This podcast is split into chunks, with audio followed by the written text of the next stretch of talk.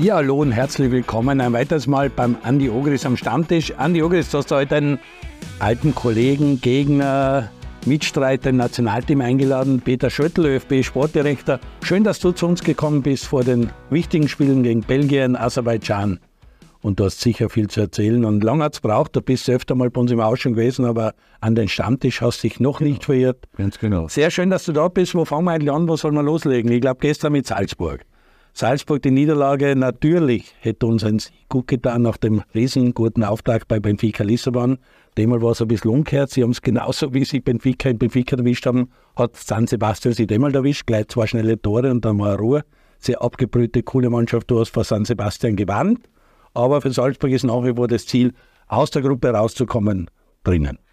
Ja, ist auf jeden Fall drinnen. Es war gestern natürlich ein, ein Rückschlag, weil man natürlich die Erwartungshaltung war natürlich jetzt schon groß nachdem er Benfica geschlagen hat. Aber dass San Sebastian halt eine andere war ist, das hat, haben sie halt eindrucksvoll bewiesen. Nicht? Und dass das dann halt mit dem System Salzburg nicht immer geht, das haben die gestern klar aufgezeigt. Nichtsdestotrotz glaube ich trotzdem, dass Salzburg noch immer gute Chance hat, über die Gruppenphase hinauszukommen. Peter, hast du gesehen, zweite Halbzeit war dann verbessert, man hat in der Pause nachjustiert, man hat das eine oder andere gesehen, was in der ersten Halbzeit nicht so passt, aber der Schock war spürbar. Die zwei schnellen Gegentore haben ihnen schon sehr viel Mut genommen.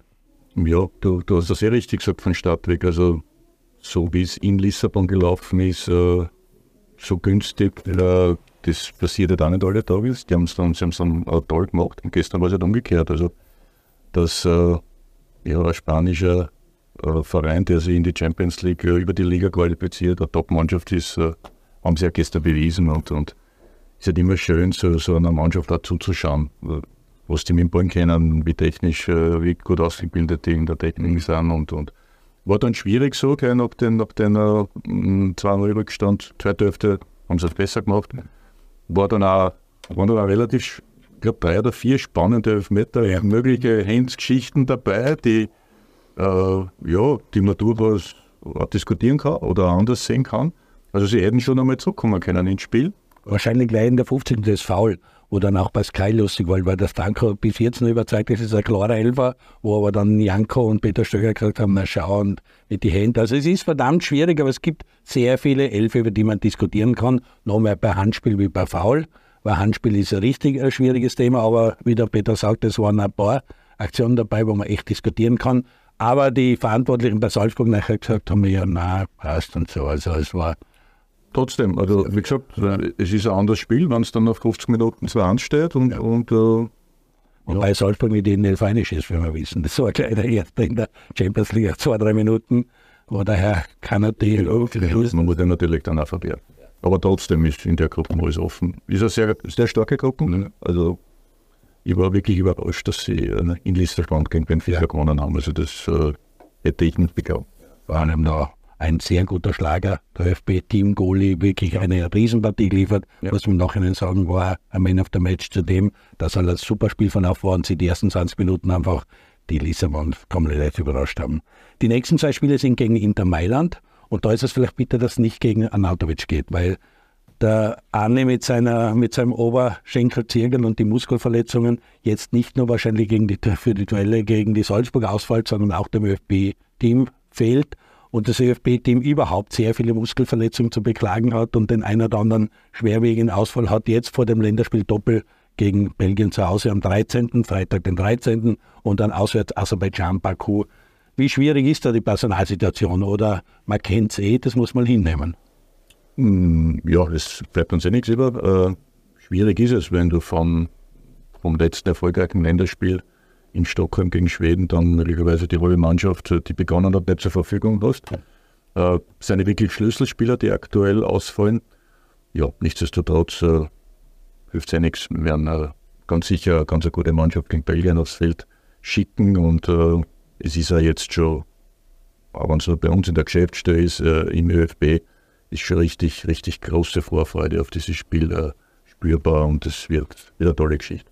Wie der Andi immer sagt, wir werden trotzdem mit elf Leuten auflaufen. Also es werden nicht weniger kommen, aber wenn sechs, sieben verletzt sein, was bitter ist. Und wie, wie der Schöttl sagt, das sind richtige Schlüsselspieler und richtige Leistungsträger, aber nichtsdestotrotz, es werden andere herhalten müssen. Und das haben wir ja auch in den letzten Jahren gesagt, in den letzten Sendungen auch immer wieder, das ÖFB-Nationalteam ist wesentlich breiter geworden. Wir sind wesentlich breiter aufgestellt. Wir haben wirklich viele Leute, die wir auch äh, eins zu eins ersetzen können. Und es ist ein Bewehrspiel, es ist kein Freundschaftsspiel wie, wie gegen Moldawien in, in Linz, also es macht nochmal was anderes. Natürlich, aber das, was wir halt in der Vergangenheit schon bewiesen haben, ist, dass wir also nicht mehr so extrem abhängig sind von Alaba Anatovic und so weiter, weil, äh, weil wir halt in der Breite besser aufgestellt sind, weil der Kader sich enorm verbessert hat und die Spieler ganz einfach in anderen Ligen immer wiederum zum Zug kommen. Also es ist ja nicht so, dass Spieler von uns äh, dort nur mehr am Bank sitzen, sondern das sind meistens sitzen ja schon richtige Stammspieler und ich glaube trotzdem, natürlich brauchen wir über die Qualität dieser Spieler nicht reden. Anatovic, was der alles kann und wie wichtig der für die Mannschaft ist, brauchen wir nicht diskutieren, aber nichtsdestotrotz haben wir, haben wir gute Leute, draußen sitzen, ansonsten die, die jetzt nur halt eine Chance kriegen. Und ich glaube trotzdem, dass der gut performen wird. Und ich glaube auch, dass wir gegen, gegen Belgien am Ende des Tages den Deckel drauf machen. Ich freue mich am Freitag auf ein Duell. Tanzer gegen Lukaku vielleicht, weil Tanzer ist jetzt das Spiel, der richtig raufkommt wieder, der jetzt wieder Form findet, der wieder sich stabilisiert und gut ist, weil wir haben geschwärmt von PSV Eindhoven, was für eine Übermannschaft nach dem 4-0 gegen Salzburg und dann ge ach, gegen, gegen Sturm und dann gegen die Glasgow Rangers und dann werden sie aber hergequatscht vor Arsenal. Da denkst du, da, bumm, Arsenal ist dann überdrungen und gestern gewinnt Lohn gegen Arsenal. Also so ist es im Fußball, wenn es zusammenpasst. Also, und dann hat er richtig gute Partie gespielt dort in der Abwehr. Also der ist gerade wieder sehr zu seiner Form zu finden, die er schon mal gehabt hat. Ja, das äh, Kevin ist so, also der hat sich großartig entwickelt, war dann im, im Frühjahr wirklich in einer unfassbaren Verfassung. Also äh, da habe ich mir wirklich gedacht, okay, jetzt macht er einen Transfer zu einem richtig großen Club. Napoli war ja lange im Gespräch. Und, äh. Ja, aber wie gesagt, das ist halt dann nicht passiert und das bringt, glaube ich, äh, ja, nicht glaube ich, das bringt ganz sicher die Spieler ein bisschen durcheinander. Jetzt äh, rechnet man damit oder man erhofft sich was, es kommt nicht zustande, es kommt vielleicht doch zustande und dieses, dieses Hin und Her. Auf alle Fälle war er beim, beim letzten Lehrgang äh, muss ich ganz ehrlich sagen, nicht mehr so gut wie, wie im Frühjahr. Und sein Verein war Tabellenletzter, das ist eine richtig unten eingerutscht. Genau. Aber natürlich Schlüsselspieler verloren, äh, die, die gerade äh, für Nase dadurch wichtig sind in der Offensive. Also diese richtig schnell, die waren dann halt weg.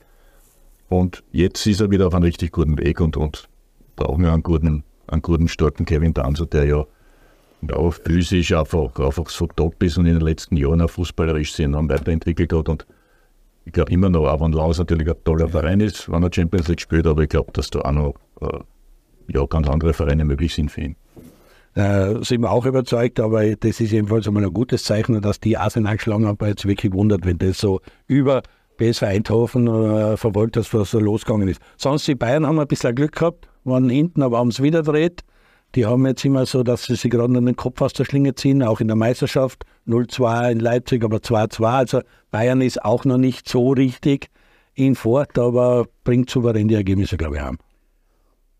Die Ergebnisse, die ich gestern alle so gesehen habe, die waren schon durchwegs ein paar Überraschungen dabei. Da werden sie wieder nur die Bettbüros die Handcreme haben, weil wenn Menu hat, glaube ich, verloren, nicht. gegen Galatasaray, das ist schon nicht zum Erwarten gewesen. Nicht? Die Bayern, Bayern auch dann knapp, eigentlich eine knappe Geschichte, aber trotzdem am Ende des Tages hat er Sieger. Aber auch die, ich hauptsächlich habe ich mir auch gesagt, Napoli gegen Real. Das war eine Riesenpartie. Obwohl Napoli am Anfang die Mannschaft, also die Mannschaft hat, die das Spiel total dominiert hat und, und Real eigentlich nur reagiert. Und dann ist es gegangen, bum, bum, und auf einmal drehen die die Partie komplett um. Und am Ende des Tages geht der Real als Sieger hervor, was ich nicht so geglaubt habe und nicht erwartet habe. Also, aber das war eine richtige super Partie. Sage Weitscharsdorf mit, mit, mit der Lautmar glaubt das rein und dann ist aber von schnell vom Torwand in der dritten Wiederholung singst erst. Bitter ist es für Union Berlin.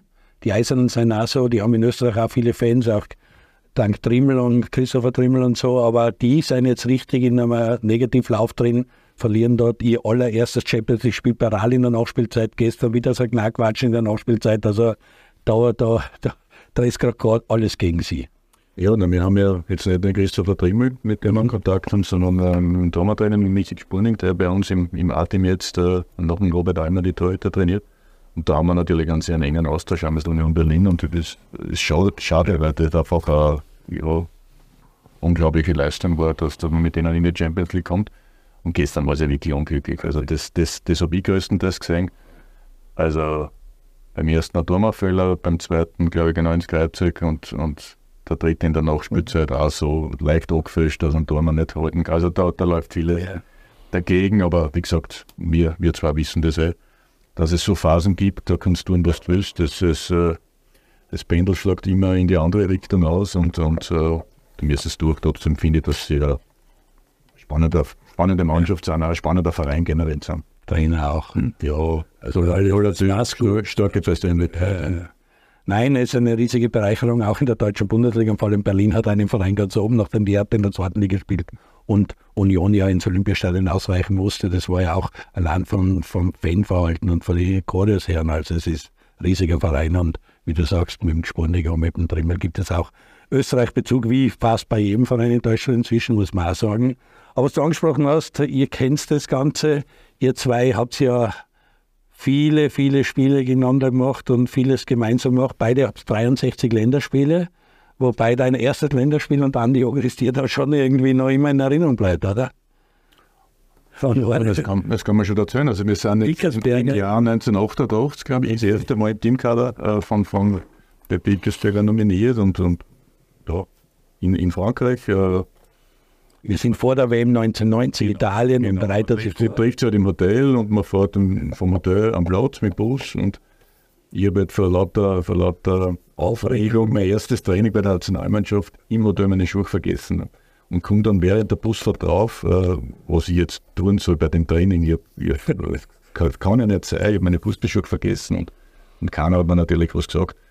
Und war dann am Platz dort und wollte mir gerade in, in, in, in Teamchef Hickersberger halt sagen, äh, es tut mir wirklich leid, es ist mir peinlich, aber ich habe meine Fußballschuhe immer vergessen.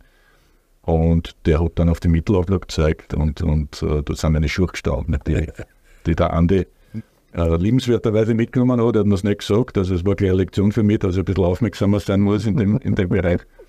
Aber ja, das ist bei mir von meinem ersten Training bei der ersten Nationalmannschaft im Februar, März 88, ist mir das in Erinnerung geblieben sehr schöne Geschichte, wenn man weiß, wie du Violett warst und nur Austria hast und er, glaube ich, über 460 Spiele in der Liga ausschließlich für Rapid gemacht hat und für ihn hat es nur Rapid gegeben, aber im Nationalteam, da war es hier A-Gruppe und du, für die war klar, Schötte vergisst seine Schuhe, ich nehme es mit, aber er soll es spüren. Ja, das hat sich halt zufällig so ergeben. Das war ja klar, nicht? Der, der Schötte hat sein erstes Länderspiel, war ein bisschen nervös. Ist auch normal. Nicht? Das war ja bei allen so, das war bei mir genau dasselbe. Aber dann haben wir ihn halt gleich darauf vorbereitet, was ihm da erwartet. Aber er hat ja, wie gesagt, 63 Länderspiele, das zeichnet ihn aus und über einen sehr, sehr langen Zeitraum fixer Bestandteil der österreichischen Nationalmannschaft gewesen. Und wer erinnert sich nicht an die Siebenverteidiger du beim Nationalteam Pfeffer Schöttl und bei Rapid Betzel Schöttl, das war schon, da hast du schon gewusst, was dir erwartet, dass du gefahren bist und der Eisenfuß mit Schötte hingespielt hat, da hast du schon gewusst, was kommt. Na, sehr gut. Äh, weil das, das war übrigens dieses Länderspiel, wo der Toni Polster heute, glaube ich, noch bei der UEFA interveniert, dass er ein Tor oder zwei Tor mehr und ein Spiel mehr. Das ist ein inoffizielles genau. Länderspiel, als, als inoffiziell gewertet worden. War da Frankreich auch dabei? Schweiz, Marokko, Mar Österreich? Nein, wir haben nur zwei Spiele. Wir haben nur zwei Spiele. Schweiz und Marokko und, und, und, genau. und wir haben das erste. Marokko nicht. Das ist ja wirklich interessant. Das erste Spiel, was wir gehabt haben, war, glaube ich, in Nizza ja. gegen Marokko. Das war eigentlich Dein erstes Länderspiel. Ja, weiß gar nicht, ob ich reingekommen bin. Wurscht. Auf alle Fälle, das war inoffizielles und das Ländermatch in Monaco gegen die Schweiz. Ja. Vier Tage später war er offiziell. Okay. Und äh, ja, war ein bisschen komisch, aber Gut, wird es heute so auch nicht mehr geben, aber wir reden von 1988, da sehen wir, wie lange wir uns auch schon kennen und wie lange ihr schon im Geschäft seid. Und wie du sagst, das Pendel schaut einmal auf die Seite, einmal auf die andere Seite aus. Das hast du ja auch in deiner Funktion als ÖB-Sportdirektor sehr, sehr äh, am eigenen Leib mitnehmen müssen und mitmachen müssen, wie die Phase dann vor da war und Ende vor da und Übergang dann zu Rangnick, was passiert und du hast dann Vorschläge gemacht, kannst du aber selber nicht abstimmen, wer wird Teamchef, sondern hast eben vorbereitet für das Präsidium. Andi hat immer den Foder verteidigt bis heute noch mit Recht äh, wie viele sagen, äh, du hast dort einmal handeln müssen oder bist quasi äh, beauftragt worden vom Präsidium, was vorzulegen und dann gelingt der Coup Rangnick und wie schwer es war, wie leer die Stadien gespielt waren dazu mal und wie die Stimmung war bei diversen Länderspielen im Happelstadion, brauche ich hier nicht sagen, wir haben es alle gespielt. Und was jetzt für eine Referie ist, dass man zwei oder dreimal das Happelstadion füllen könnte gegen Belgien, beim nächsten Heimspiel gegen Deutschland wahrscheinlich wieder dreimal füllen könnte. Also das geht alles sehr schnell, weil das ist eineinhalb Jahre zurück. Ja, aber ich möchte nochmal auf das zurück, was mit dem du angefangen hast, dass ich das vom ÖFB kenne, dass das Pendel einmal der eine in der andere Richtung, das ist das Leben, das ist das Leben, das ist die Karriere äh, du hast immer Phasen, wo, wo Dinge einfach äh, gelingen, wo, wo das, was du vornimmst, auch passt und, und du musst ja immer durch Phasen auch durch, äh, in denen es unangenehm wird, egal in welchem Bereich. Da reden wir jetzt gar nicht vom Sport. Und wenn wir jetzt konkret auf das gehen, äh, ja, war, war schwierig dann das Ende, wie wir uns halt, äh, speziell nach dem Ausscheiden in Wales, wie wir uns nicht für die IM qualifiziert haben, war schwierig war schlussendlich dann auch klar, dass äh, damit äh, die Teamchef-Ära von Foda zu Ende ist. Er hat dann den Schritt äh, von sich aus gemacht. Äh, freut mich, wenn, wenn der Andi äh, ihn noch immer verteidigt hat, weil jetzt kann man ja über, über jeden Trainer eine eigene Meinung haben. Äh, ich habe das immer, immer bemerkt und auch am ersten Tag bemerkt, dass, und das ist für mich jetzt auch ein ganz großer Unterschied zu, zu, zu, zu Ralf Rangnick, dass allein, wenn ich mir die, die Presse anschaue, die Medien anschaue, äh, wie wohlwollend man der wie Ralf Rangnick da ja, alle wirklich unter Kontrolle hat und so klar ist und in, durch seine gute Rhetorik alle hinter sich gebracht hat. Der Schwert der Franco von Start weg gehabt. Also er hat wirklich speziell medial sehr viel Gegenwind gehabt. Und äh, nur einmal, jeder Trainer macht seine Sachen gut, äh, seine, seine Sachen, die er nicht so gut macht. Er hat immer alles probiert. Äh, muss dann auch unterm Strich sagen, wir sind seit 1982, glaube ich, wieder, haben wir äh, äh, bei einer Endrunde sind wir in die K.O.-Phase gekommen, die haben wir auch nicht vergessen. Und äh, mit, mit der Personalie Ralf Rangnick hat sie natürlich schon was getan im österreichischen Fußball und es war schlussendlich oder ist immer noch schlussendlich dieser Impuls, den wir uns alle erwünscht haben, mit der, mit der, mit der Installierung. Und da ist ja noch etwas, was kommen muss, weil äh, wenn du sagst, wir sind ins Co-Spiel gekommen, da in London gegen Italien, wo wir gefühlt ein Sieger vom Platz gegangen sind, weil es eine starke Partie war, aber wir wieder verloren haben.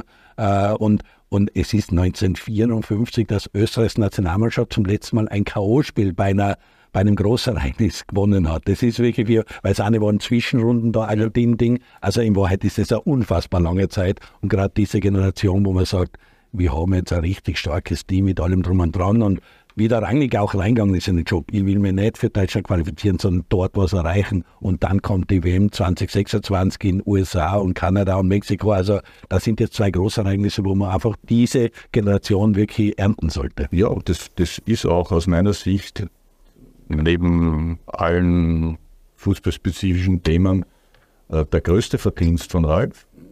Der hat mit uns allen was gemacht, mit der Mannschaft was gemacht. Also, wenn ich jetzt sage, dass wir seit eineinhalb Jahren schon Quartier in Deutschland suchen und einmal noch die, die Quali-Runde ja. ausgelost wurde, ja. wenn wir spielen. Also, das ist selbstverständlich für ihn, dass wir da dabei sind. Und, und wir haben oft Trainer gehabt, oder ich selber als Trainer, dass deinen Spielern nicht sagst, glaubt an und wir haben eine Chance und Ding. Aber er vermittelt es so mit einer Selbstverständlichkeit, dass diese Spieler und auch das ganze Umfeld äh, wirklich glauben, dass wir, wenn wir uns dann qualifiziert haben, dann auch bei der Europameisterschaft äh, richtig eine tolle Rolle spielen können. Es wird ich, ja, ich muss trotzdem, ich muss noch mehr Lanzen brechen für, für den Franco Foda. Er hat trotzdem nach dem Marcel Koller trotzdem das Nationalteam noch einmal einen Ticken weiterentwickelt, finde ich. Meine, das ist immer meine persönliche Meinung. Und okay, jetzt hat er dann halt die Reißleine gezogen, ist von sich aus und wir haben das Glück, der Peter halt auf die Idee gekommen ist und dass ihm das eingefallen ist, Ralf Rangnick zu holen. Und das hat jetzt schon noch einmal frischen Wind in ein paar so angestaubte Büros gegeben, sage ich jetzt einmal. Und jetzt merkt man halt einfach diese Euphorie und die müssen wir halt mitnehmen. Nicht? Und egal, was der Ralf Rangnick heute bei irgendeiner Pressekonferenz sagt oder erzählt, man glaubt ihm einfach alles. Man nimmt ihm das alles an Aber das ist natürlich immer, was das, das widerspiegelt halt im Fußball ist immer, wenn du erfolgreich bist, dann gingen solche Sachen.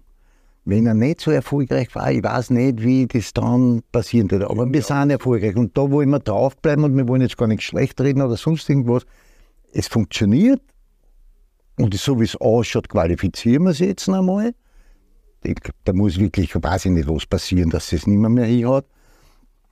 Und dann werden wir mal schauen, wie wir dort bei der Hinterrunde performen. Weil es ist dann schon natürlich was anderes, wenn du dann innerhalb von kurzer Zeit kurze Lederspielpause, also wenig Pausen hast dazwischen. Ein Turnier ist immer dann was anderes. Und da muss man sich halt dann wiederum neu herstellen. Aber ich glaube auch, dass die da ganz gut in den Griff haben. Ich glaube, dass er nicht dort noch ohne irgendeinen Plan hinfährt. Also, so wie man den Ralf Rangnick kennt, oder heute schon einen Plan in der, in der Tasche für alle Eventualitäten, die in Deutschland auf uns zukommen werden. War natürlich auch äh, mein oder unser Hauptargument und, und dass die Europameisterschaft 24 in Deutschland stattfindet, er mit einer Mannschaft dorthin geht, wo er die Hälfte richtig gut schon kennt, die mittlerweile wirklich nicht nur bei, bei guten Vereinen im Ausland sind, sondern auch Stammspieler dort sind. Äh, einfach eine gute Performance liefern will. Und, und das hat mir natürlich auch damals geholfen in der Argumentation, dass er dass er zu uns kommt. Absolut. Und zum Rangnick nochmal, er ist ja, wie er nach Österreich gekommen ist, war er nicht der Sanneboy und jeder hat ihn gewollt, weil da war der gescheite Beefke, der uns alles erklären will, zu, zu, zu Salzburg kommen und dann hat er echt einen Schlussstrich gezogen. Er hat gesagt, wir brauchen keine Alten, die dann ihre letzten Jahre gut verdienen bei Repol, sondern es wird keiner mehr geholt über 23. Wir spielen ein anderes System. Wir machen das so, mit Liefering, ziehen hoch und das System, was was der Christoph Freund dann großartig als Sportchef auch weitergeführt hat am Ende, aber eingeführt und, und bestimmt und wahrscheinlich beim Didimatisches durchgesetzt hat es der Rangnick. Und er war überzeugt, nur so geht's und so muss Salzburg performen. Und jetzt einmal stolz auf den Verein, was die eigentlich dort liefern und was die rausbringen.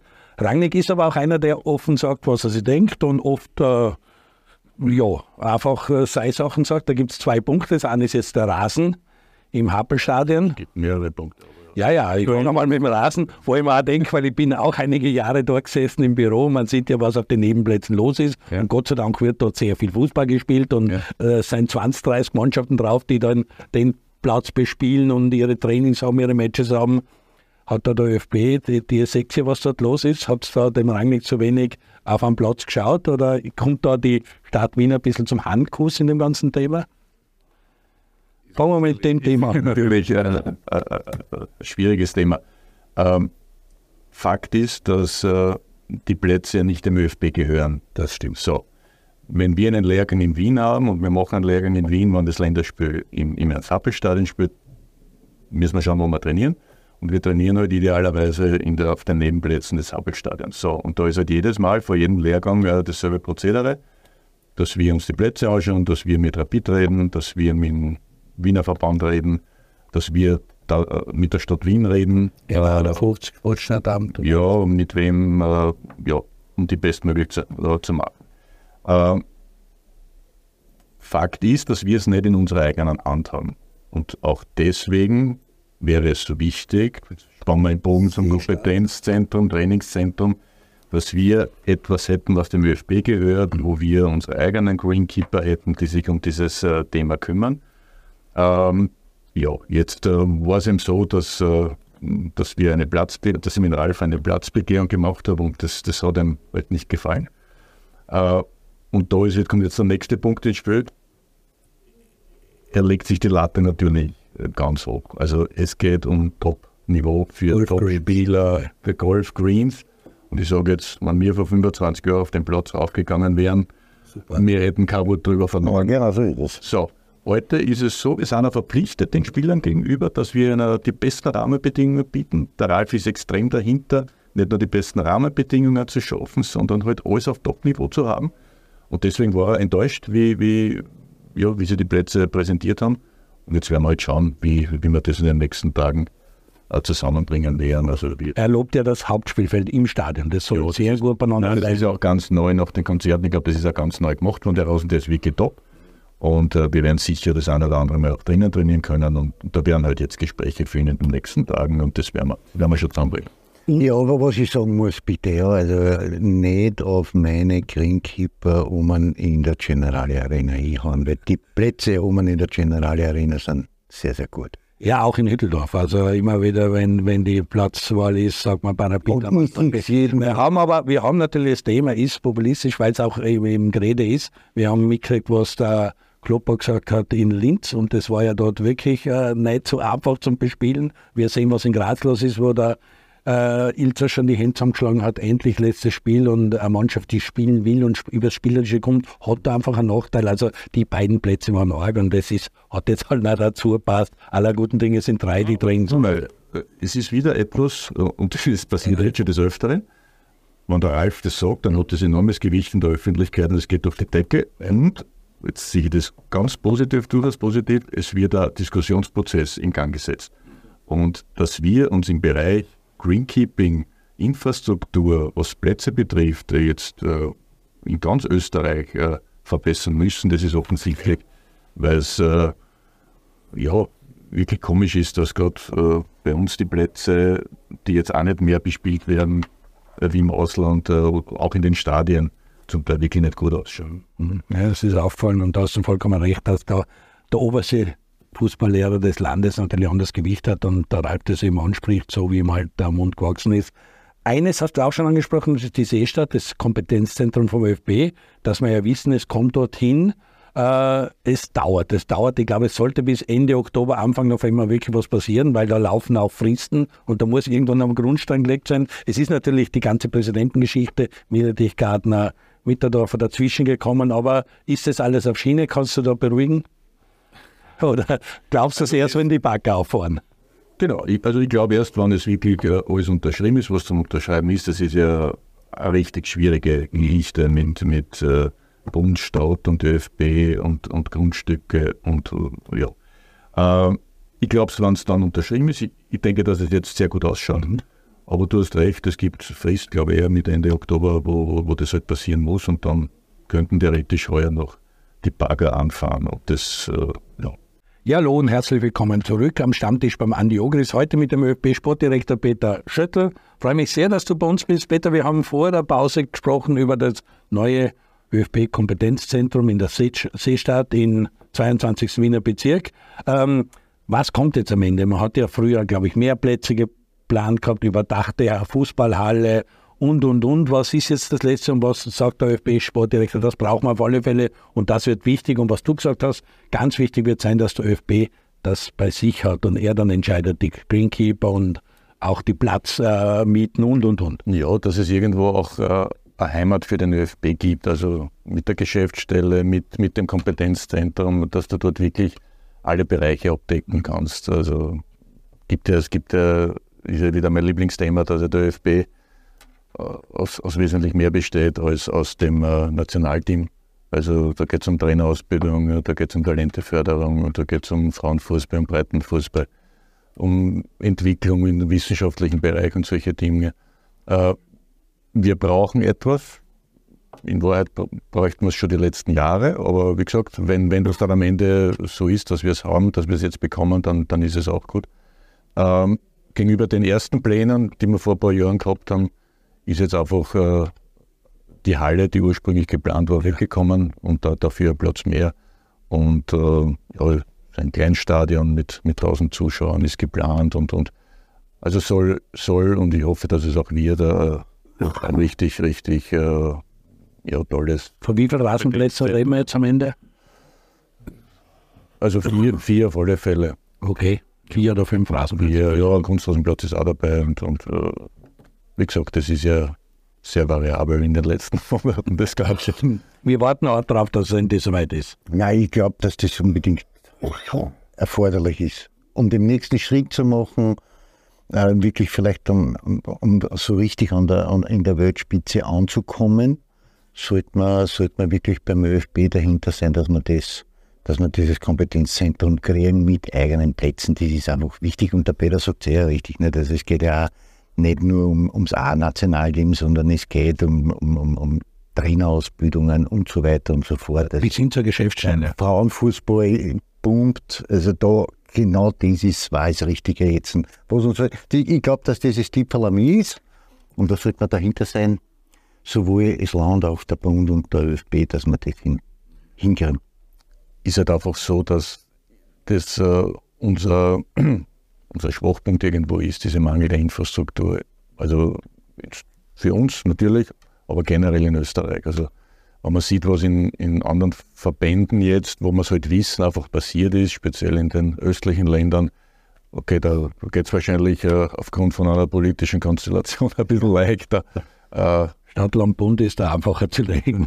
Äh, ja, das ist dann oft auch, auch besonders. Ja, genau. Aber es ist viel entstanden. Es ist viel entstanden und, und äh, ich denke, dass wir generell im österreichischen Fußball, jetzt nicht nur bei uns im Verband, äh, auf einem richtig guten Weg sind. Aber Infrastruktur ist, ist einfach notwendig und man sieht es ja dann auch immer, wenn es mit Vereinen irgendwo Europacup äh, spielst, äh, was der gegnerische Verein halt für Möglichkeiten hat und wir auch beim Verband. Also wenn wir wo hinkommen, äh, ja, und da reden wir gar nicht von den Top-Nationen. Die ist sowieso eine andere, andere Liga sind. Wollte ich gerade sagen, ihr habt beide 63 Länderspiele. Du warst bei der WM 1990, äh, bist aufgrund deines Tors gegen die USA dann auch nach Spanien gewechselt. Du hast zwei Weltmeisterschaften gemacht, 1990 und 1998, warst bei zwei Weltmeisterschaften dabei und dazu mal schon in die 90er Jahre, wenn man gesehen hat, was äh, die Franzosen außerhalb von Paris äh, für ein Sportzentrum haben, Michel Platini-Konsorten, was in den großen Ländern, Spanien, Italien, äh, Deutschland so eh selbstverständlich ist. Aber wie du sagst, der Osten hat uns dann rechts überholt und wir sind irgendwo blieben auf unsere Geschichten und haben gesagt, ja, wir sind ein Alpenland und Winter und schwierig und so. Aber in Infrastruktur haben wir, glaube ich, den größten Aufholbedarf. Ja, und wir haben ja die, die Rückmeldung von den Nachwuchsnationalteams und die in ganz Europa irgendwo ihre Turniere spielen. Also es ist überall sehr, sehr viel da. Und äh, wie gesagt, dass, dass ich zu 100 Prozent dahinter stehe, dass wir das äh, bekommen, äh, ist sowieso klar in meiner Funktion. Gut, dann hoffen wir, dass es Ende Oktober soweit ist. Und wie gesagt, äh, als Sportdirektor hast du die Talenteförderung und den Nachwuchs und die Frauen- und Mädchenfußball und auch die Trainerausbildung. Du hast sehr viele Bereiche, hast auch viele Mitarbeiter, 30, 40, 50 in der Größenordnung. Na, mittlerweile sind wir, denke ich, schon knapp an die 50. Äh, in, ich sage mal, in sechs großen Abteilungen ziemlich klar strukturiert. Das haben wir vor, vor zwei, drei Jahren eben, eben durchgeführt und da ist eben dieser eine Bereich der Nationalteams, äh, dann ist der andere Bereich der Da ist sehr viel, äh, sehr viel wie soll, Kontinuität drinnen, weil ein Stadl, ein Scherb, ein Jack, die Leute, die dort schon sehr lang auch viel Erfahrung haben. Scherb, Scherb nehme ich jetzt raus, aber ich habe, du hast recht, ich habe bei meinen Teamchefs Jüngere dabei, ich habe welche, die ewig schon dabei sind. Also Gregoritsch, Scherb, Jack, äh, Gregoritsch, Stadler, Jack sind, Martin Scherb habe ich damals äh, geholt, weil ich U19-Teamchef war, ursprünglich wie ich zum ÖFB gekommen bin. Wir haben den Oliver Lederer dabei, wir haben jetzt den Franz Bonweiser für die U15 genommen. Also wir haben da ja, aus äh, unterschiedlichsten Trainertypen, ich finde das, find das auch gut. Ähm, man muss ja dazu sagen, dass unsere, unsere Nachwuchsteamchefs ja alle miteinander andere Aufgaben im Verband haben. Also die sind ja äh, alle in der Talenteförderung oder in der Trainerausbildung tätig. Also wir haben in, in Manfred Schack einen Hermann Stadler, der sich um die LAZs kümmert.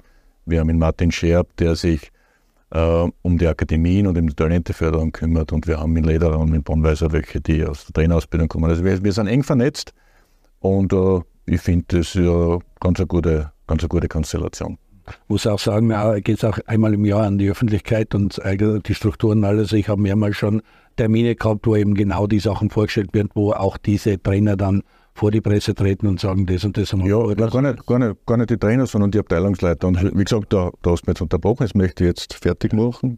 Die eine Säule ist Nationalmannschaften, die zweite ist Talenteförderung, die dritte ist Trainerausbildung, die vierte ist Breitenfußball, dann gibt es Frauenfußball und eine eigene Abteilung, die wir seit zwei Jahren ist Wissenschaft, Analyse, Entwicklung. Und da gibt es eben die Abteilungsleiter und das sind einfach aus meiner Sicht Top-Leute, die gern miteinander arbeiten, die sie kritisch hinterfragen, die von mir auch angehalten werden, äh, ja, mutig zu denken, äh, wenn man Fehler machen, dann werden wir korrigieren, aber ich glaube, dass, dass wir eine ganz gute Partie da zusammen sind, die, die wirklich auf den österreichischen Fußball äh, hoffentlich die richtigen Schritte setzen. Mhm. Und wie gesagt, bis zu 50 Leute, das ist schon ein ziemlich großer Staff und die haben sich auch eine Heimat verdient und die werden natürlich auch dort gut zu Hause, nicht irgendwo im Appelstadion versteckt, weil die Büros dort sehr eng werden und eben nicht die entsprechenden äh, äh, Sitzungszimmer und technischen Ausrüstung da sind, um das so ideal zu machen wie bei anderen Nationen. Du bist ja auch in deiner Zeit immer wieder beim ÖFB ein bisschen äh, hast geschaut, hast mit Manfred Schack einen Verbündeten dort.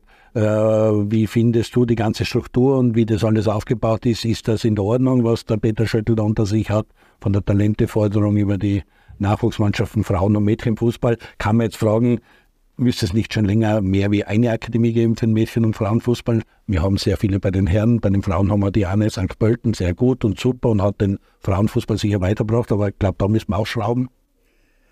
Na, ich denke, grundsätzlich ist die Struktur des ÖFB richtig gut und da, da, man sieht ja, dass was weitergeht. Nicht? Also wenn man unsere, unsere Nachwuchsnationalteams anschauen, die sich ja durchwegs immer kontinuierlich für diese Endrunden qualifizieren. Das heißt, wir haben gute Arbeit und, und da ist eine Entwicklung da. Aber in der Trainerausbildung weiß ich halt im Moment auch sehr gut Bescheid, weil die Maria ja die Ausbildung gerade macht zur Pro-Lizenz. Ist extrem umfangreich und extrem gut. Also das bin ich auch davon überzeugt und da bin ich auch dabei, dass das richtig gut ist.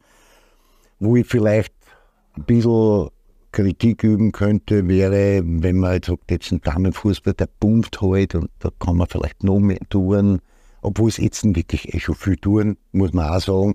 Aber da geht nur, da ist noch Luft nach oben. Finde ich trotzdem sehr spannend. Aber grundsätzlich muss man mit dem ÖFB zufrieden sein. Also die, so wie sie sich aufgestellt haben und wie sie jetzt arbeiten, ist es richtig gut und da kann man sich darauf verlassen, dass am Ende des Tages wirklich was Gescheites rauskommt. Gut, wir könnten mehrere Stunden sprechen, kommen wir wieder zurück auf den Ralf Rangnick. Ein, eine Sache, die er auch jetzt letzt gesagt hat, wo uns ein bisschen einfallen wird, das ist Tabelle, Nachwuchsfußball, Leistungsgedanke 3 gegen 3. Da war er zuletzt auch bei der Kaderpräsentation am Montag, ist angesprochen worden von einem Kollegen, hat er dann sehr schlüssig und äh, auch gesagt, wie er es gemeint hat. Ich merke auch in sozialen Netzwerken, es gibt ja so super Trainer wie den ähm, Gernot Zierngast, der U12 trainiert in Mistelbach, so, wo der eine oder andere größere Schwierigkeiten hat, dass es jetzt kein Ergebnis, keine Tabelle, wir finden sie nicht mehr wieder. Äh, da gibt es aus Deutschland kommend überall neue Ideen, wie man schauen könnte, dass die Kinder mehr Ballbesitzer, mehr Freude haben. Äh, wie ist dein Zugang zu dem Thema und was hast du dazu zu sagen? Du hast das richtig gesagt. Äh, seit, seit Ralf äh, dieses Thema angesprochen wird, wird es in der Öffentlichkeit diskutiert. Das ist gut. Äh, leider wird es äh, aus meiner Sicht äh, zum Teil nicht richtig diskutiert. Also wir haben eine groß angelegte Nachwuchsreform umgesetzt, äh, wo es um kleinere Wettbewerbsformen gibt, äh, geht, äh, dass die Kinder mehr Ballkontakte haben, dass sie mehr, mehr positive Erlebnisse haben. ist ursprünglich oder nicht ursprünglich, ist ein Breitensportprojekt um die Dropout-Quote zu verhindern, um Kinder wieder äh, dazu zu bekommen, die nicht so schnell wieder zu verlieren. Und da ist es darum gegangen, die richtige Größe für die Spielfelder äh, zu, zu finden. Äh, wo, wo spielen wir 2 gegen 2, wo spielen wir 3 gegen 3, machen wir das in Turnierform. Und das einzige Thema, über das diskutiert wurde, ist das Tabellenthema. Und äh, der Ralf hatte das zum Glück jetzt am Montag in der Pressekonferenz auch gesagt dass er zu 95 Prozent total begeistert ist von der Reform äh, und, und auch dahinter steht. Er ist das Tabellenthema wichtig. Jetzt sind wir aber wieder da bei dem Punkt, so wie wir beim Rasen schon waren, jetzt sind wir da beim Top-Niveau. Äh, das Argument, dass äh, also die Spiele finden statt, äh, es geht in erster Linie, ob es eine Tabelle geben muss oder nicht. Also haben wir, wissen wir auch, dass in Belgien beispielsweise bis zu 14 keine Tabellen gibt. Bei uns äh, gibt es bis zu zwölf aktuell keine Tabellen. Und äh, es ist einfach, äh, glaube ich, nicht richtig, wenn man, wenn man sagt, es geht dann nicht mehr ums Gewinnen oder ums Verlieren.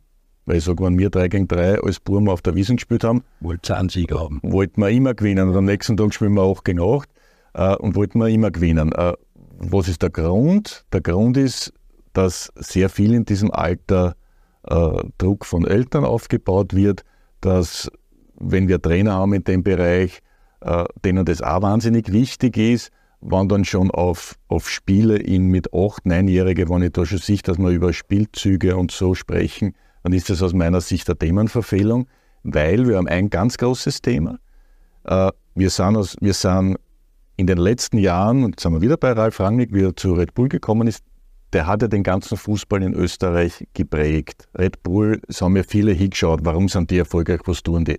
Und wir sind generell als Fußballland sehr, sehr gut im Spiel gegen den Ball. Das sind wir richtig gut. Nur wir müssen in dem Bereich, und das ist das, der Kinderbereich, wir müssen richtig gut auch bleiben oder wieder werden mit dem Spiel mit dem Ball. Und wo sollen sie das lernen, wenn nicht in einer angenehmen Atmosphäre, wo du dann Fehler machen darfst, wo du deine Kreativität entwickeln kannst. Und da sind wir uns aber eh einer Meinung. Er hat halt diesen äh, Gedanken, dass, dass dieses Tabellenthema wichtig ist, auch in dem Alter.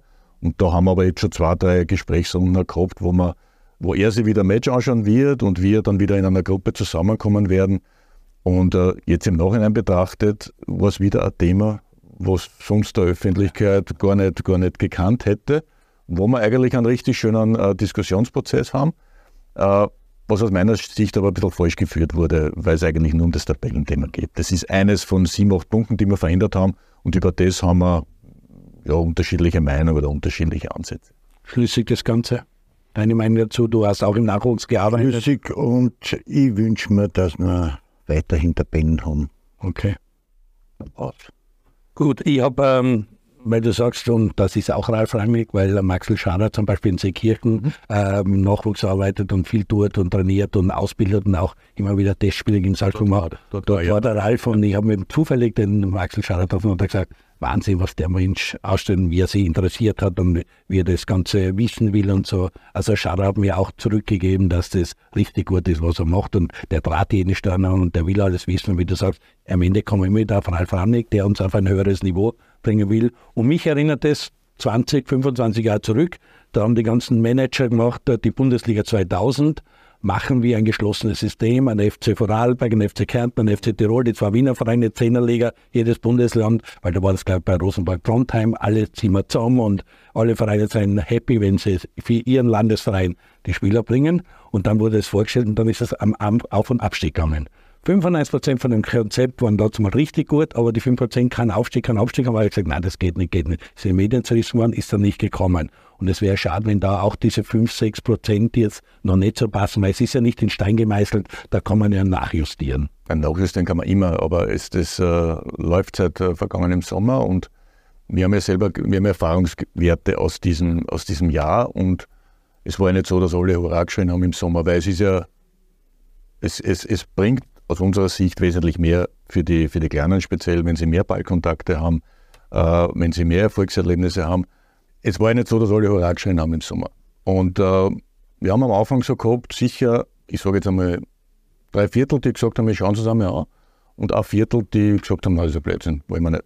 Und jetzt die Rückmeldung ist schon so, es sind immer noch nicht alle, da so schreien, aber wir sind jetzt bei wesentlich mehr, die, nachdem sie sich das angeschaut haben, einfach äh, sagen, okay, das passt. Und äh, aber noch einmal, ich habe ja, ich hab ja das ja immer gesagt, ich habe ja überhaupt kein Problem, wenn der Ralf zu einem bestimmten Thema eine andere Meinung ja. hat. Das ist ja auch ein Zeichen eines lebendigen Verbandes, dass man über das diskutieren kann. Äh, das passiert jetzt so, äh, nachdem Ralf sich jetzt auch für dieses Thema im Breitenfußball interessiert, werden wir uns auch in den nächsten Wochen, Monaten immer wieder austauschen und äh, wann auch immer wir, wir finden, dass wir es äh, wieder verändern sollen, dann, dann werden wir es tun. Aber grundsätzlich äh, passt das jetzt äh, für uns gut und wir sind überzeugt, dass das richtig ist. Spannende Geschichte. Ich muss auch zu den User-Fragen kommen, weil du hast großes Interesse erwähnt und auf Instagram kann man natürlich immer User-Fragen stellen. Der Emil will wissen, welche Jugendspieler soll man im Blick haben? Ich glaube, der will, irgendwie Sport, äh, Sportmanager werden oder, oder arbeitet im Hagmeier keine Ahnung, oder irgendeinem Sportberater. Äh, alle Jugendspieler. Gibt's, äh, machst du um unsere Jugend keine Sorgen? Das ist jetzt eh anschließend das Thema ein bisschen. Ja, also ich muss ja auch sagen, je älter ich, je älter, je älter ich wäre, umso schwer tue ich mir zum Sagen, äh, mit 12, mit 14, mit 16, das wird fix einer. Mhm. Also es, es gibt so viele unterschiedliche Wege, so viele die dann auf einmal von der Seite kommen und auf einmal richtig groß werden. Äh, also ich werde sicher keine, keine Namen nennen, aber ich denke, dass der Großteil natürlich in, in, in, in den Akademien ausgebildet wird, aber es wird, es wird immer auch der eine oder andere einen anderen Weg gehen können und, darum kann man es nicht äh, verallgemeinern. Und da auch noch was Positives, um zurückzukommen zur Champions League. Die Youth League, äh, die Salzburger wenn auch schon sehr viele ausländische Talente dabei sind, aber auch Österreicher Neumann und so weiter. Also 5-2 gegen Sociedad ist auch ein Ausrufzeichen bei der Kinder Champions League, hätte ich fast gesagt, sprich in der Youth League, wo Salzburg immer wieder performt und wo sehr viele gute Spieler auch rauskommen sind. Was haben Sie in Zukunft für Österreich geplant? Will das Seppi wissen? Ich meine, was für Österreich geplant hast, wird andere. Aber da geht es um ein paar Ziele. Was soll da Ja, eine, eine, stetige, eine stetige Weiterentwicklung einfach in dem Bereich. Also natürlich wollen wir mit, mit den Nationalteams äh, bei Endrunden teilnehmen und auch bestmöglich performen. Äh, aber wir haben in jedem Bereich, jetzt bin ich wieder bei meinen sechs Säulen, äh, wir müssen schauen im breiten Fußball, dass wir äh, in, in dieser Gesellschaft, die sich ja verändert hat, dass man Mädels, Burschen zu diesem wunderschönen Sport bringen und sie auch dort behalten. Wir wollen unsere Trainer bestmöglich ausbilden, wir wollen die Talente bestmöglich fördern. Äh, gibt, gibt permanent was zu tun und, und äh, mir ist wirklich wichtig, dass wir alle diese sechs Bereiche richtig gut bearbeiten. Weil dann wird natürlich auch äh, beim, beim Flaggschiff, bei dem dem äh, Männer, Frauen wird dann was richtig Gutes rauskommen. Und wenn dort was richtig Gutes rauskommt, hilft es wieder dem Nachwuchsfußball, weil die Kinder wieder Vorbilder haben und als das ist, ein, das ist eine Positivspirale. Wenn du dich verändern und qualifizierst, ist das natürlich auch finanziell für den Verband wieder spannend. Du kannst die nächsten Projekte in Angriff nehmen. Super.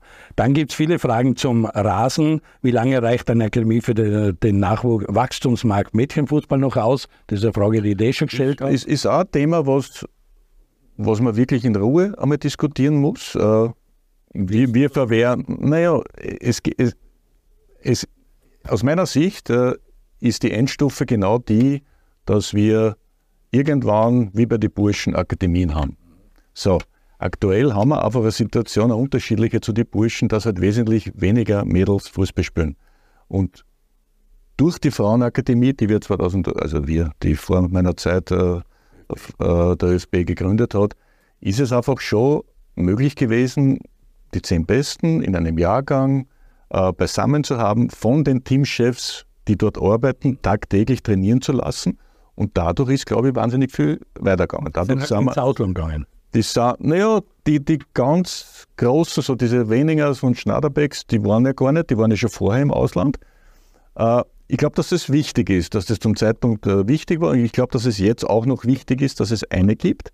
Aber jetzt passiert ja was. Jetzt interessiert sich, jetzt passiert bei den Bundesliga-Vereinen was. Und da haben wir eh lang gebraucht, dass da alle aufgesprungen sind. Aber wenn Red Bull mit was anfängt, werden sie es ernst nehmen. Es, es zieht der Beat noch, die Austria ist sowieso schon um. Also wenn dann die Bundesliga-Vereine von den, von den äh, Männern das irgendwie übernehmen, dann ist ja auch Infrastruktur da, dann hast du diese Themen nicht. Und dann wird aus meiner Sicht sicher der nächste Schritt sein, nicht heute, sage ich auch, sondern in ein paar Jahren, dass du der zweite, der dritte hast. Und idealerweise, weiß ich nicht, in 15 Jahren, dass es überhaupt zwölf gibt. Jeder das, muss man, das muss man sich dann anschauen. Ja. Aber wie du sagst, auch äh, vor wenigen Wochen ist Steffen Hoffmann da gesessen, hat gesagt, Besichtungstraining von den Mädchen, die sie da gehabt haben. Er war begeistert vom Niveau und wie weit die schon sein und hätte gern bei manchen Buben schon, wie der eine Sichtungslehrgang, glaube ich, für die zwölf Mädchen war. Ja. Also war begeistert. Und jetzt nur anschließend an das, also wir zwar sind ja richtig äh, in den Frauenfußball reingekippt. Also ich, ich durch meine Funktion, weil ich ja, wie ich dort hingekommen bin, schon gewusst, dass das gibt, aber, aber ich habe dann erst mitbekommen, mit welchen Schwierigkeiten die zu kämpfen haben. Und, und, und die, weiß ich nicht, wir haben irgendwann als Fußballer angefangen, das war gar kein Problem, aber die vor 20, 30 Jahren, das war ja schwierig, dass die überhaupt ja. das irgendwo akzeptiert, aber dass sie überhaupt mitspielen haben dürfen. Und, und jetzt ist das so eine Entwicklung im Gang und das ist, das ist richtig spannend für mich, weil du in dem Bereich wahrscheinlich noch mehr äh, verändern kannst und wo du auch gleich mehr, mehr Erfolg siehst als, als bei, den, bei den Männern, wo du ja schon alles so im, im wissenschaftlich-analytischen Spitzenbereich oben bist. Also ich finde den Bereich spannend. Äh, ganz persönlich gesagt ist auch, wenn ich, wenn ich bei den Frauenteams bin, die, sie sind so dankbar, sie sind äh, freundlich, sie, sie haben so eine Freiheit äh, für Österreich zu spielen, dass sie, sie akzeptieren das, dass sie jetzt auch äh, beim Staff und beim Rundherum äh, ja, wesentlich mehr Beachtung äh, finden und äh, ich finde es toll, auch die Entwicklung, die jetzt, wie gesagt, eingeleitet, jetzt nicht erst äh, in den letzten Jahren, sondern noch vor 10, 15 Jahren, die da begonnen hat. Und du hast in deiner Abteilung auch äh, viel Kompetenz mit der Jessie Eder oder mit Karina Weninger oder so, die ja, muss man auch sagen, bei den, bei den Frauen ist es so, dass der ÖFB die Meisterschaft organisiert und nicht genau. wie die Bundesliga eigenständig ist bei den genau. anderen. Also da ist noch mehr beim ja. ÖFB. Vielleicht nabelt sich das irgendwann auch, ob du jetzt da aber die, das geht richtig gut weiter und wir sind mit der A-Nationalmannschaft in der Nations League ganz oben. Wir spielen gegen Frankreich, Portugal und Norwegen. Das sind irgendwer, das sind die einzigen Nationen, die jetzt nicht bei der WM sind in Australien. Aber wir sind auf hohem Niveau mit dem Frauennational. Ja, und mir, mir, mir, war das auch wichtig, weil du die Jassi Eder und die Karina Wening angesprochen hast. Das war dann schon vor drei, vier Jahren mein, mein Gedanke. Jetzt ist das ein klein, es, es spielen wesentlich weniger Mädels äh, Fußball als Burschen. Und da muss es doch unser Ziel als Verband sein, wirklich die verdienstvollen Spielerinnen äh, in den, in den Verband zu integrieren. Und, und jetzt haben wir da halt wirklich Glück, dass wir äh, mit der Isi Hochstöger da eine Leiterin haben, die, die, die da richtig gut äh, über allem wacht und drauf schaut und, und haben jetzt wirklich mit der Jassi, mit der Karina zwei dazu bekommen, die nicht nur da sitzen, weil es Nationalspielerinnen waren, sondern weil die auch jeden Tag vermitteln, dass sie, dass sie da was weiterbringen wollen. Und und da bin ich, bin, ich, bin ich recht happy mit der ganzen Konstellation. Lassen wir auch einmal eine Userin zu, zu Wort kommen. Die Julia will wissen, wie läuft die Zusammenarbeit mit Ralf Rangnick? Du hast schon geschwärmt, aber sag ein bisschen, wie. Ja, geschwärmt habe ich jetzt. Nein, wie, was, er, was er praktisch bewirkt. Also wie er seinen Job angeht und wie er einfach einer ist, der das so. Aber da, wie, wie läuft die Zusammenarbeit? Da will ich habt drei Meetings in der Woche, telefoniert ihr dauernd, habt ihr eine WhatsApp-Gruppe. Also, ist ja jetzt eines ist ja ähnlich äh, wie bei Franco Foda. Äh, beide sind Teamchef geworden und waren immer vorher Vereinstrainer oder Sportdirektor. Und es ist auch ganz anders arbeiten. Und in Franco hat es äh, am Anfang richtig Probleme gehabt, dass er nicht alle Wochen ein Match hat oder alle drei Tage ein Match hat. Und, und, und beim Ralf war es natürlich ein bisschen andere Konstellation. Der ist direkt gekommen von Manchester United, ist dann gleich eingeschmissen worden in diesen Lehrgang mit vier Nations League-Spielen gegen richtig gute Mannschaften. Da hat es zum Glück richtig gut angefangen, auch mit dem Sieg in Kroatien. Äh, und wir haben beim Ralf da eine Konstellation, dass er nicht in Österreich ist. Er ist jetzt schon in Österreich, weil er in Salzburg wohnt, aber bis jetzt hat er eigentlich aus Deutschland agiert, in permanenter Kommunikation mit Sprachnachrichten, mit Zoom-Meetings, die gibt es regelmäßig. Äh, und ich sage jetzt einmal, ein paar Tage im Monat ist er auch in Wien. Und da liegt es ja dann mir, dass man so Termine bündeln halt. Ne? Also er war jetzt beispielsweise, er war am Sonntag war er beim, beim Wiener Derby. Wir haben am Montag in der Früh einen Termin gehabt mit Günter Kreisel, mit Head of Goalkeeping. Äh, der die nächsten Projekte vorgestellt hat. Wir haben dann in der mit Stefan Kock gehabt zu diesem breiten Fußballthema. Wir haben gestern am Vormittag eine Trainersitzung gehabt mit allen Teamchefs, wo er dabei ist, äh, was mir auch sehr gut gefällt. Also er ist er hat überhaupt keine Berührungsängste, er ist offen, er, er zeigt, wie wir arbeiten, er will das auch. Und was, was mir halt extrem äh, imponiert bei ihm ist, dass Bermert immer überbleibt, er, er will was Nachhaltiges hinterlassen, wenn er irgendwann nicht mehr Teamchef ist. Also es ist ja mal wichtig, dass Hoffenheim jetzt so gut dasteht, wie es da stehen. Es ist ihm wichtig, dass Salzburg da ist. Es ist ihm Leipzig wichtig. Und, und, und den Eindruck vermittelt er schon. Also er ist jetzt nicht da, er, er will jetzt Europameister werden und dann geht er. Nein, er will, dass da was Bleibende, Bleibendes, äh, Bleibendes bleibt. Und, äh, und, es ist auch sicher, dass er bei uns bleibt, nicht nach Deutschland geht, weil es war ja sofort, wie Andi Blick weg war, hat sofort gesagt, nein, es könnte eventuell nach Deutschland gehen, nein, aber das ist auch vom Tisch, glaube ich, oder? Also das, jetzt wissen wir zwar wieder, dass ein Anruf alles verändern kann. Also Fußball, Fußball ist, ist schwierig. Äh, schwierig, aber wie gesagt, ich habe mir das Thema schon vor einem halben Jahr, also die Frage schon vor einem halben Jahr gestellt, was wäre, wenn bei Deutschland das nicht passt. Und, und da hat er gemeint, äh, also er möchte das jetzt machen. Und äh, wie gesagt, idealerweise die Europameisterschaft, äh, hoffentlich dann auch noch die Weltmeisterschaft. Und wie gesagt, da sind wir jetzt schon so viele Jahre wieder raus. Äh, das, so weit will ich gar nicht schauen.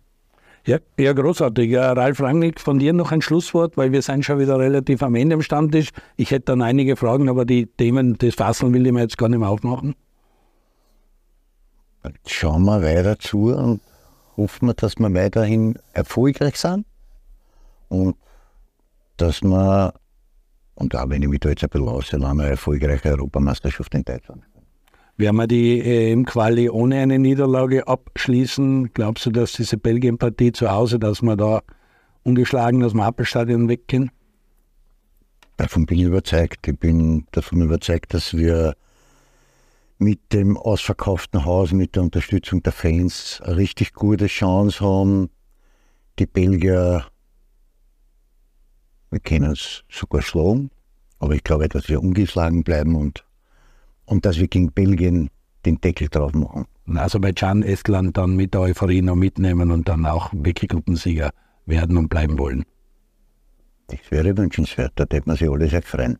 Sehr gut. Wir wollten auch noch kurz über das Derby reden, dafür haben wir keine Zeit. Es war ein Derby ohne Tore. Jetzt haben wir von ganz oben geredet, also da können wir jetzt nicht so schnell können wir nicht runterbremsen, dass wir unter den Tisch kommen. Jetzt war, jetzt war als Ikonen eurer Vereine habt ihr sehr gut gemacht, dass wir nie in die Gefahr gekommen sind, zum David zu reden. Auch was halten Sie von der jüngsten Büroshow in Österreich Stadien? Wollen wir jetzt auch noch nicht aufmachen, was in die Plätze los ist. Seien wir froh, dass die Stadien voll sind, dass in Cup-Meisterschaft äh, fürs Nationalteam derzeit wirklich der Zuspruch gut ist, sehr viele Leute sein und ob die Büroshow gut oder schlecht ist, das müssen wir anders mal äh, diskutieren, werden wir uns irgendwann von der Feuerwehr einladen und der Gefährlichkeit genau. Aber sei es drum, es war sehr spannend. Verfolgen Sie beim ÖFB, drucken Sie die Daumen, dass wirklich Ende Oktober noch in der Seestadt die Bagger auffahren, weil dieses Kompetenzzentrum ist wichtig. Wir werden den Peter Schöttl beim Wort nehmen und schauen, was er da macht mit seinem Team, ob der das auch vorantreibt. Andi, dir danke ich wieder. Schöne Woche, alles Gute, bis zum nächsten Mal am Stammtisch beim Andi Ogris.